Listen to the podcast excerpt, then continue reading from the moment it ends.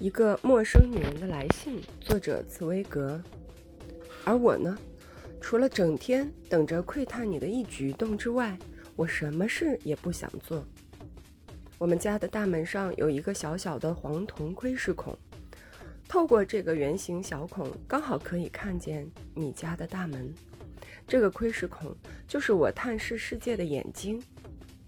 啊，亲爱的，你可别笑我傻气。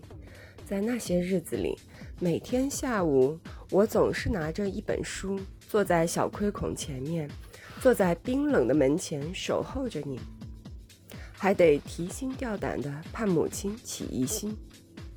我的心情就像一根绷紧的琴弦，等着为你的出现而颤动。纵使现在回想到当时的自己，我也不觉得有什么好害羞的。我的心始终为你而紧张，为你而颤动。可你根本感觉不到，我仿佛是你口袋里的怀表，绷紧着发条，而你却感觉不到。这根发条在暗中耐心地为你数着一分一秒，为你计算时间，带着沉默的心跳陪你东奔西走。而在他那滴答不停的几百万秒当中，你可能只会匆匆地瞥他一眼。我知道你所有的事情，知道你每一个生活习惯，认得你每一条领带、每一套衣服，认得你每一个朋友，而且不久之后，我还把他们加以分类，分成我喜欢的和讨厌的两种。在我十三岁到十六岁的岁月中，我每一个小时都是耗费在你身上。啊，我做了多少傻事啊！我亲吻你用手摸过的门把，我曾偷偷捡起你进门之前扔掉的雪茄烟头，把它视若圣物，因为你的嘴唇接触过它。到了晚上，我不时借故跑下楼。到巷子里去看看你家哪个房间还亮着灯光，用这种方式来感觉你的存在，然后在想象中亲近你。每次一看见善良的老约翰把你的黄色旅行袋提下楼去，我总是吓得停止心跳，因为我知道你又要出远门了。在你出门的那几个礼拜。我就像是一具行尸走肉，觉得活着没什么意义，心情恶劣到极点，整天无聊的要命，不知道要做什么来打发时间。另外，我还得十分小心，不能让我母亲看到我哭肿的眼睛，发现我内心的绝望。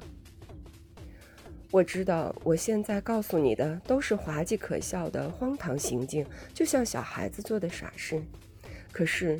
我不觉得这有什么好羞耻的，因为这些天真的行为透流露出来的爱情是那么纯洁，那么热烈。你知道吗？光是描述我和你相遇之后的每一个日子，就可以连续讲上十几个小时，甚至好几天。而你呢？你几乎从来没有好好看过我一眼。每次我在楼梯上遇见你，想躲也躲不开的时候。我总是赶紧低下头，快步从你身边跑上楼去。我怕看到你那火辣辣的眼光，好像一个人怕被野火烧到，赶紧跳进河里一样。你知道吗？如果真要谈起过去那段你早已遗忘的时光岁月，我可以讲上几天几夜，甚至可以为你写出记载你那几年的编年记事。可是。为了不让你感到无聊难受，我只想再告诉你一段我童年时代最美好的经历。不要嘲笑我，虽然这只是一件微不足道的小事，对当时还是小孩子的我来说，这可是一件了不得的大事。